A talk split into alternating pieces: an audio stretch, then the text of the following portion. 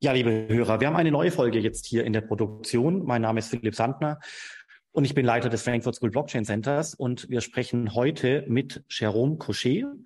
Er ist Geschäftsführer und Gründer von Good Carbon aus Berlin. Das ist eine Plattform für die Tokenisierung von CO2-Credits. Da geht es darum, dass man äh, das Thema Klimawandel äh, anpackt mittels Blockchain-Technologie und äh, CO2-Credits, die gebunden werden in dem, in dem Token, nachdem sie absorbiert worden sind.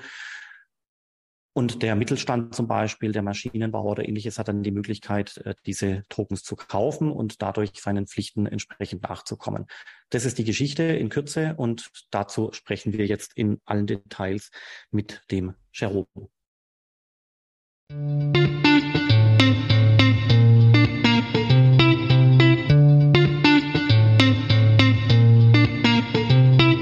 Ja, lieber Jerome, ich freue mich, dass wir heute hier sprechen können. Äh, du hast Good Carbon gegründet. Da geht es um die Tokenisierung von CO2. Das ist so die große Schublade. Wir sprechen darüber, was genau tokenisiert wird und äh, was nicht und warum das überhaupt Sinn macht. Aber um einfach wirklich gut zu starten, einfach die Bitte an dich, dich und dein Team und natürlich vor allem deine Firma kurz vorzustellen. Sehr gerne. Hallo Philipp. Äh, vielen Dank erstmal für die Einladung. Freut mich sehr. Genau, vielleicht eine kurze Vorstellung äh, zu mir. Ich bin äh, Jerome Cochet, Co-Gründer von Good Carbon aus Berlin. Ich habe meinen Hintergrund äh, gar nicht in dem Bereich der CO2-Märkte, sondern habe äh, ein paar Jahre bei McKinsey gearbeitet und anschließend äh, fast eine Dekade bei Zalando verbracht, äh, da unter anderem das, das Marketing geleitet und ähm, eine Einheit aufgebaut, die mit Media Geld verdient. Und habe letztes Jahr zusammen mit David, meinem Co-Gründer, Good Carbon gegründet mit dem Ziel, die Natur wiederherzustellen. Und wir wollen das tun, indem wir eine 5 Billiarden, eine sehr große Zahl, Finanzierungslücke schließen für ein, eine Kategorie, die Nature-Based Solutions genannt wird. Das sind naturbasierte Klimalösungen. Und wir wollen das tun anhand der Nachfrage aus dem freiwilligen CO2-Markt und Technologie.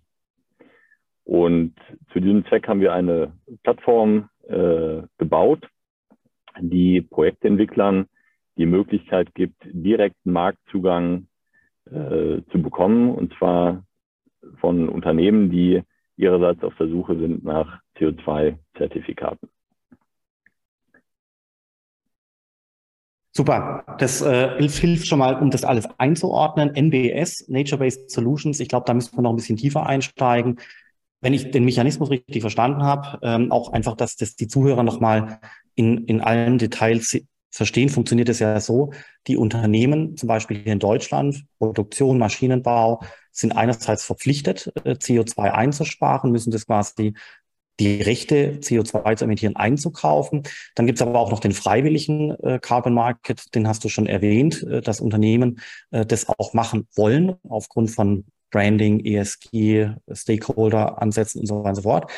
Vielleicht müsstest du da noch ein bisschen äh, was äh, erläutern und weiterhin ähm, gibt es ja quasi verschiedene äh, CO2 Technologien. Es gibt ja so im, im, Internet sieht man das teilweise so, so Staubsaugertechnologien, die saugen das CO2 aus der Luft.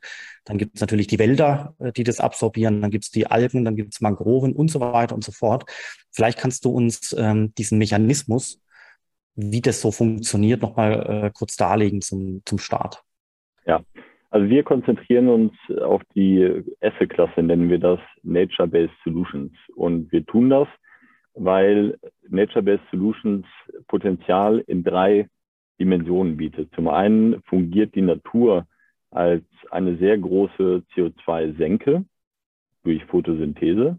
Also wir reden bei Nature-Based Solutions, sollte ich vielleicht mal definieren, um Projekte, die unsere Ökosysteme wieder aufforsten beziehungsweise die Ökosysteme bewahren. Also Wiederaufforstung von Ozeanen, Wiederaufforstung von Wäldern äh, oder entsprechend Bewahrung dieser Ökosysteme äh, und auch von Böden. Und die äh, positiven, der positive Impact, der aus, diesen, aus diesem Mechanismus entsteht, sind auf drei Ebenen. Zum einen fungiert Natur als eine enorme CO2-Senke. Also fast 40 Prozent des weltweiten Bedarfs an äh, CO2-Reduktion kann über Natur in, äh, bis 2030 bewerkstelligt werden. Wir reden über 10 Milliarden Tonnen CO2. Aber, und das ist der ganz entscheidende Faktor, es ist die einzige Asset-Klasse, die eben auch äh, Naturimpact bietet. Das bedeutet Wiederherstellung und Bewahrung von Biodiversität und sozialen Impact für Local Communities. Und ähm, das ist in starker Abgrenzung an der Stelle vor allem zu technologiegetriebenen Lösungen, ja, zum Beispiel Direct Carbon Capture, die auch natürlich ihren Beitrag zur Dekarbonisierung der Atmosphäre leisten, aber im Vergleich zu naturbasierten Klimalösungen ökonomisch deutlich unattraktiver sind, zumindest zum aktuellen Zeitpunkt. Ähm, vielleicht kurze Klammer auf, eine Tonne gespeichertem CO2 aus naturbasierten Klimalösungen liegt aktuell zwischen 10 und 30 Euro die Tonne. Im äh, technologiebasierten Bereich reden wir eher über vierstellige Beträge. Und äh, es ist am Ende von der Skalierung deutlich begrenzter als die Natur. Ja, das heißt, Nature-Based Solutions ist ein Weg für äh, uns alle, Impact auf drei Dimensionen zu erzeugen und für Unternehmen insbesondere Nature Positive zu werden. Ja, das ist ein ganz großer Trend, der in den nächsten Jahren entstehen wird. Im Übrigen auch auf regulatorischer Ebene. Die Europäische Union hat äh, hierzu ja eine Direktive auf den Weg gebracht, die Nationalstaaten dazu verpflichtet, eben Biodiversität auch deutlich stärker in nationale Ziele zu übernehmen. Und das wird auch auf Unternehmenebene, äh, sag ich mal, geschehen. Und wir sehen das heute schon, dass viele Unternehmen äh, sich eben verpflichten, nicht nur climate positive zu werden, sondern auch nature positive. Okay, das war, äh, glaube ich, der entscheidende, ähm, der, die entscheidenden Details. Was mich noch interessieren würde, ist, du hast gesagt, ähm, eine Tonne CO2 Nature-Based sind 10 bis 30 Euro oder Dollar, gut, ist auch egal. Ähm, was glaubst du, wo sich das noch hinentwickelt? Ist das ein, ein fairer Preis? Ist das schon höher als in der Vergangenheit? Ist es äh, in Anführungszeichen unverschämt günstig äh, für das, was wir der Natur antun? Oder wo könnte das zum Beispiel noch hinsteigen? Ja, also vielleicht nochmal äh, äh, kurz einen Exkurs zu dem verpflichtenden Markt. Äh, der verpflichtende Markt betrifft ja Unternehmen, die fossile Brennstoffe vor allem fördern und importieren. Und äh, die Unternehmen verpflichten in einem Cap-and-Trade-System jede Tonne emittiertem CO2 äh, im Wesentlichen durch Emissionsrechte zu kompensieren. Äh, dort liegt der Preis äh, aktuell, hat letzte Woche die 100-Euro-Marke in der Europäischen Union, im europäischen Cap-and-Trade-System äh, überschritten. Äh, dieser Preis lag vor zwei Jahren bei 45 Euro. Ja, also man sieht sehr stark an dieser Entwicklung auch im verpflichtenden Markt, welche Preissteigerungen äh, vermutlich auch im freiwilligen Markt uns noch bevorstehen. Wir haben in den vergangenen Jahren schon eine Steigerung der Preise gesehen, die äh, signifikant ist. Und wir gehen davon aus, dass dies eben äh, weiter zunimmt, auch vor dem Hintergrund, dass wir einen Nachfrageüberhang sehen nach CO2-Zertifikaten äh, im freiwilligen Markt, vor allem auch im Nature-Based Solution Segment. Okay. Und jetzt aber noch eine Frage auch aufgrund der wirtschaftlichen Situation dieser Tage. Ähm, es, die Unternehmen haben ja alles Mögliche zu ertragen, also Corona, Homeoffice, äh, dann äh, jetzt ähm, die äh, Gaspreise, die Energiepreise und alles Mögliche. Ja. Ist trotzdem Druck auf diesem Thema da seitens der Unternehmen oder, oder verliert es so ein bisschen den Fokus aufgrund ähm, der ganzen anderen Themen und Krisen, die Unternehmen bewerkstelligen müssen. Weil nur, nur, dass die Politik das will, das reicht ja nicht, sondern in dem Fall müssen es die Unternehmen ja auch machen. Also auch die staatsbesessenen Unternehmen, ganz klar. Ja, also absolut. Äh, absolut. Ähm, aktuell sind natürlich neue Herausforderungen dazugekommen, die das Leben der Unternehmen nicht einfacher machen. Ähm, was wir sehen, ist allerdings schon auch eine Kontinuität in den Commitments. Also man muss sich das so vorstellen, wir sagen zu dem freiwilligen Markt freiwillig, Dabei ist er gar nicht mehr so freiwillig. Warum? Weil Unternehmen, insbesondere börsengelistete Unternehmen, die eben nicht in das Segment des verpflichtenden Handels reinfallen, Druck kriegen von eigentlich vier Seiten. Zum einen vom Kapitalmarkt, zum anderen von Kunden, zum dritten von Mitarbeitern und zum vierten von Lieferanten. das bedeutet, äh, Unternehmen, die an der Börse gelistet sind äh, und kein gutes ESG-Rating vorweisen können, und inzwischen gibt es ja Ratings von unabhängigen Stellen, Sustainalytics oder MSCI, äh, sehen sich der Gefahr ausgesetzt, dass sie eben von großen Vermögensverwaltern, die sich ihrerseits auch committen, Net Zero zu werden, kein Funding mehr bekommen und keine Investitionen in ihr Unternehmen mehr bekommen. Das heißt, äh, die, diese Unternehmen haben natürlich äh, schon den Druck, dass sie Commitments abgegeben haben, Net Zero zu werden. Das sind ja oftmals Multi-CEO-Generationen-Commitments. Das gibt es ja in fast keinem anderen Bereich, muss man sagen, dass man eben als Unternehmen sagt, ich werde bis 2030, 2040, 2050 klimaneutral. Und das ist für viele Unternehmen natürlich eine lange Strecke, dorthin zu kommen, äh, die auch Kontinuität äh, voraussetzt. Und deshalb glauben wir, und das sehen wir auch in den Gesprächen, die wir mit äh, den Unternehmen führen, dass trotz der neuen Herausforderungen, die jetzt dazugekommen sind, äh, auch das Thema Klima sehr weit oben auf der Agenda äh, stehen bleibt und äh, auch ja, durch Climate Actions äh, nachverfolgt wird. Okay, und äh, warum macht das Thema Blockchain Sinn? Also bei Blockchain-Technologie als Register könnte man sich vorstellen, der als Register, was letztendlich den äh, CO2 absorbierenden Waldbesitzer verbindet mit dem Produzenten im Bereich XYZ des Maschinenbaus.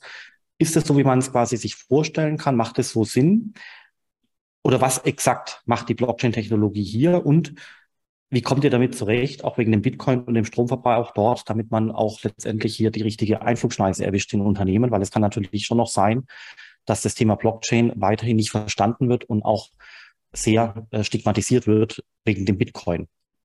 Ja, also vielleicht äh, nochmal zwei Schritte zurück, ähm, weil der Kontext, glaube ich, wichtig ist und die Blockchain an der Stelle kein Selbstzweck darstellt. Was haben wir gebaut? Wir haben eine Web3-basierte digitale Plattform gebaut, die äh, den Handel und äh, das Investieren in naturbasierte Projekte für Unternehmen ermöglicht. Ja, das heißt, wir verbinden Projektentwickler. Ich mache ein Beispiel, Wiederaufforstung von Wäldern in Panama mit Unternehmen, die sich Net Zero Zielen verschrieben haben und CO2-Zertifikate als äh, Kompensation ihrer nicht reduzierbaren Emissionen benötigen, verbindet. Ja, das heißt, auf dieser Plattform ähm, kommen diese beiden Spieler zusammen. Und jetzt ist die Frage, in einem globalen Markt, oftmals sind die Projekte im globalen Süden, sie laufen sehr lange. Ja, das heißt, wir haben oftmals Projektlaufzeiten von 15 bis 20 Jahren und noch länger. Ähm, wie schafft man es in einem äh, globalen, dezentralen Markt, sehr effizient diesen Kapitalfluss zwischen Unternehmen und diesen Projektentwicklern zu ermöglichen. Und wir glauben, dass die Blockchain an der Stelle und äh, die Idee von Web3 äh, eine sehr, sehr gute Lösung äh, darstellt. Äh, zum einen äh, Transparenz und Nachvollziehbarkeit in diesen Markt zu bringen über Smart Contracts und zum anderen aber gleichzeitig die Möglichkeit bietet, äh, in einem regulierten System agieren zu können ja, das heißt, die Tokens auf unserer Plattform, also wir haben drei unterschiedliche Tokens, kann ich gleich nochmal äh, erläutern, aber diese Tokens auf unserer Plattform werden auch als Kryptowerte ähm, sozusagen von der deutschen Finanzaufsicht betrachtet und stellen damit Finanzinstrumente dar. Ja. Das heißt, wir haben hier eine sehr gute Kombination und äh, ja, von Vorteilen. Blockchain liefert Transparenz und Nachvollziehbarkeit und die Einstufung als äh, Finanzinstrument die äh, Sicherheit und den Anlegerschutz, der oftmals in diesem Bereich äh, gefehlt hat, ähm, weil oftmals das Vertrauen auch in, sag ich mal, in die Transaktionen nicht ganz so einfach äh, gestaltet war. Das heißt wirklich ein Win-Win äh, an der Stelle. Genau, also vielleicht kurz als kleiner Einschub. Also die BaFin hat ja äh, vor zweieinhalb Jahren, Anfang 2020, die sogenannten Kryptoverwahrregeln installiert. Und dann gibt es diesen einen Paragraph, wonach ein Token eigentlich drei Arten sein kann. Entweder ein, bitte nicht lachen, ein sogenannter WPE. Token, also ein wertpapierähnlicher äh, Token. Das wäre auf Englisch Digital Securities. Das klingt wesentlich besser. Dann äh, das Thema Geld, also der Euro als äh, Token. Und die dritte, äh, in Anführungszeichen, Reste-Kategorie, das sind die äh, Kryptowerte. Da steckt der Bitcoin drin. Alles, was dezentral ist, steckt da drin. Äh, Utility-Token äh, stecken da drin. Und ähm, das ist so die, das Regime, was die BaFin sich überlegt hat. Das wird auch nächstes Jahr mit der Mika-Regulierung weitestgehend äh, fortgeschrieben werden und äh, erklärt so ein bisschen, was ein Token sein kann. Und du hast es gesagt, nach Eurologik äh, müsste das äh, oder würde das ein Kryptowert äh, sein, kein Wertpapier. Genau, also diese Einschätzung kommt von der, von der BaFin. Und wir halten das für eine gute Nachricht, weil ähm, es den Anlegerschutz bietet, äh, der durch den, Erlaub, den sogenannten Erlaubnisvorbehalt nach dem Wertpapierinstitutsgesetz äh, uns damit obliegt. Ja, das bedeutet, um es mal einfach zu machen, äh, wir arbeiten äh, unter einem sogenannten Haftungsdach. Und dieses Haftungsdach äh, liefert äh, die Sicherheit äh, und die, sag ich mal, regulatorische Compliance, äh, die eben äh, vorgeschrieben, vorgeschrieben ist. Und ähm, ob wir zu einem äh, späteren Zeitpunkt diese, sag ich mal, Banklizenz, also sprich, äh, sag ich mal, die Leistung des Haftungsdachs selber erbringen werden, das gilt es zu sehen. Aber ganz wichtig ist die äh, Konsequenz daraus. Die Konsequenz ist nämlich, dass Teilnehmer auf unserer Plattform, sowohl Projektentwickler als auch äh, Unternehmen, äh, sich auf der Plattform identifizieren müssen. Ja, also sie müssen einen KYC-Prozess durchlaufen. Und wir glauben, dass das äh, in einem Markt, der eben vor allem Transparenz, Nachvollziehbarkeit und Vertrauen äh, braucht, ein sehr wichtiger Prozess ist. Das heißt, Marktteilnehmer kennen sich, äh, und damit glauben wir, eine sehr starke Proposition eben auch zu haben für äh, äh, börsengelistete Unternehmen und auch private Unternehmen, äh, die eben äh, in Europa und vor allem im Dachraum, äh, sag ich mal, ja auch gewissen äh, Zwängen ausgesetzt sind, was Compliance an, anbelangt. Das macht ja auch alles Sinn. Äh, das sind Geldwäscherichtlinien, die einfach der Staat äh, möchte, dass die beachtet werden, weil ansonsten solche Tokens als Ersatz für Werte äh, verwendet werden könnten, eben auch für krumme Dinge. Also das klingt jetzt alles unangenehm, aber das muss halt leider sein. Ähm, erzeugt halt für Firmen wie euch und viele andere natürlich eine gewisse Last, aber auch eine gewisse Hürde, die auch nicht jeder nimmt. Also das, da gehört dann schon einiges an, an Regulierungsfähigkeiten äh, dazu, um damit umzugehen. Allerdings ist der Onboarding-Prozess äh, für, äh, für Firmen oder auch für Individuen, die dann alle möglichen Dokumente vorweisen müssen, schon natürlich auch mühsam. Das kennt man ja auch äh, aus dem Bereich der Kryptobörsen und ähnliches. Und dann, äh, Jerome, das, was ihr macht, ist ja wirklich, also äh, die, ja gut, die, die, die Ankämpfung gegen des Klimawandels wirklich wie im Bilderbuch. Eigentlich müsste die ja überrannt werden von der Europäischen Kommission, von dem Wirtschaftsministerium, von der Grünen Partei, von allen möglichen Leuten, Instanzen, Medien, Journalisten, äh, Behörden. Äh, ist es so oder, oder haben die vielleicht auch diese Schnittstelle zwischen der Blockchain-Technologie und der äh, Tokenisierung, Schrägstrich CO2, noch gar nicht so entdeckt, was das bewerkstelligen kann? Ja, also wir werden von Fördergeldern quasi überhäuft. ganz so ist es leider noch nicht. Ähm, aber wir sehen schon, dass äh, in den Gesprächen, sowohl auf Unternehmensseite als auch, äh, sag ich mal, mit äh, sag ich mal, ähm, Public Institutions, äh, die Offenheit, Technologie, auch dezentrale Technologie zu nutzen. Und es ist immer so ein bisschen die Frage, wie man das positioniert, aber dass die Offenheit, äh, die Web3-Technologie zu nutzen und die Blockchain zu nutzen, da ist. Ich glaube, man muss immer so ein bisschen aufpassen, wie gesagt, wie man es positioniert, weil die äh, Ableitungen, die äh, sehr oft dann schnell getroffen werden.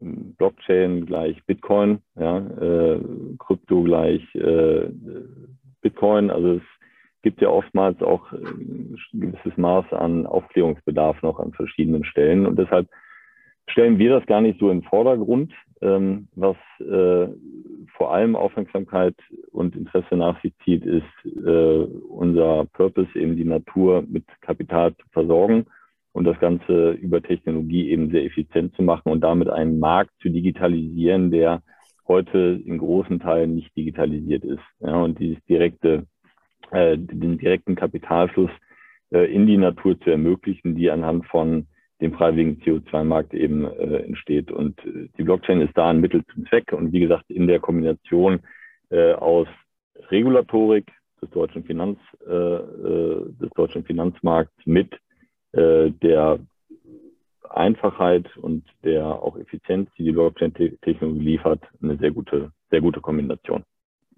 Okay, macht Sinn und äh, ehrlich gesagt macht es äh, noch aus einem anderen Grund Sinn, den man manchmal unterschätzt. Ähm, ich habe auch schon vielfach gesprochen mit Leuten aus dem klassischen Finanzmarkt, Dort habe ich ja überall schon Systeme, Regularien, äh, IT-Systeme zum Handel, zur Emission, ist alles schon da. Das heißt, eine neue Technologie wie die Blockchain-Technologie hat es wirklich schwer, weil diese alten äh, existierenden Systeme ja auch funktionieren, die sind auch effizient und die werden natürlich in Anführungszeichen auch beschützt von ihren Protagonisten, ja, Berater, ja. Rechtsanwälte, IT-Firmen und so weiter. Abteilungsleiter, Chefs, Aufsichtsrat. Das heißt, so eine neue Technologie ähm, hat da Rechtfertigungs äh, Probleme, warum man das jetzt unbedingt braucht, weil es läuft doch, ja. ja. Und gerade wenn ich das jetzt richtig deute, Jerome, in dem CO2-Bereich gibt es eben Stand heute noch keine Infrastruktur, auf der das alles abgebildet äh, worden ist. Oder? Und insofern genau, also hat, die, hat, hat die Blockchain-Technologie eine echte Chance als Register. Genau, absolut. Also es gibt natürlich ähm, äh, Zertifizierer, äh, die Projekte zertifizieren und sagen, ja, ihr bindet mit eurem Vorgehen und der Methodik, die ihr wählt, CO2. Und auf der Grundlage werden CO2-Credits ausgestellt. Also ein Beispiel ist Vera, ja, oder der Goldstandard äh, oder Plan Vivo. Ähm, allerdings sind das lokale Register, die in den meisten Fällen noch nicht on-chain sind. Und ähm, die Blockchain hat eigentlich für uns oder für diesen Markt äh, fünf Vorteile. Ne? Der eine Vorteil ist, dass man Transparenz schaffen muss. Ich habe dazu äh, das schon erwähnt. Äh, wem gehört der Carbon Credit? Wurde er nur einmal verkauft? Das ist der erste Punkt. Der zweite ist Qualität. Das sind Projekte, äh, Wiederaufforstung von Mangroven entlang der Westküste Indiens. Die laufen über 20, 25, 30 Jahre. Die laufen idealerweise hunderte von Jahren. Aber Carbon Credits werden in dem Zeitraum, äh, sag ich mal, ausgeschüttet. Ähm, das heißt, man will eigentlich wissen als Käufer, wie geht es dem Projekt? Gibt es das Projekt noch? Und äh, hier bietet sich die Möglichkeit eben auch Remote Sensing Informationen direkt in einen Smart Contract äh, über Projektlaufzeit in hochfrequenten Abständen zu aktualisieren. Das dritte ist ähm, Anreizsysteme. Ja, man möchte in diesem Markt Anreizsysteme schaffen, die dazu führen, dass eben Projektentwickler heute schon zukünftige Mengen an CO2 veräußern. Und man möchte, dass der Unternehmer oder das Unternehmen sich auf das Risiko einlässt, diese Forward-Kontrakte kann ich gleich mal ein bisschen darauf eingehen, oder unsere Good Carbon Shares heute schon auch zu kaufen. Denn die Lieferung findet erst in der Zukunft statt. Das heißt, man kann über diese Smart Contracts gewisse äh, Anreizsysteme einbauen. Und ähm, das Dritte ist, dass natürlich die Blockchain sehr effizient ist und äh, die Margen, die oftmals bei Mittelsmännern heute in diesem Markt hängen bleiben, äh, dahin verschieben, wo sie eben hingehören, nämlich an die Quelle, äh, wo die Projekte stattfinden. Und der letzte Punkt ist, dass es eben trotz oder äh, neben diesen ganzen Vorteilen, die ich gerade aufgezählt habe, auch die Möglichkeit gibt, äh, jetzt äh, aufgrund der Aktualisierung im Kreditwesengesetz äh, ähm, letztendlich daraus ein Finanzprodukt äh, zu, zu machen.